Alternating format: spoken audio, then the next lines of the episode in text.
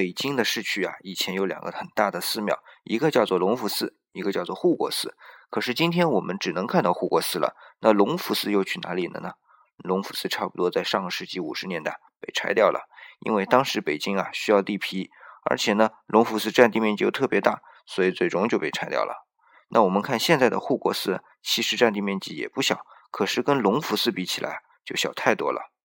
这就让我想到了另外一个问题，就是在一个领域里面，当你发展的最大最强的时候，有时候是好事，可有的时候它就会转变成一个坏事情，因为你就有可能成为众人的目标，最后啊，甚至会被牺牲掉。所以《易经》里就有一句话叫做“亢龙有悔”，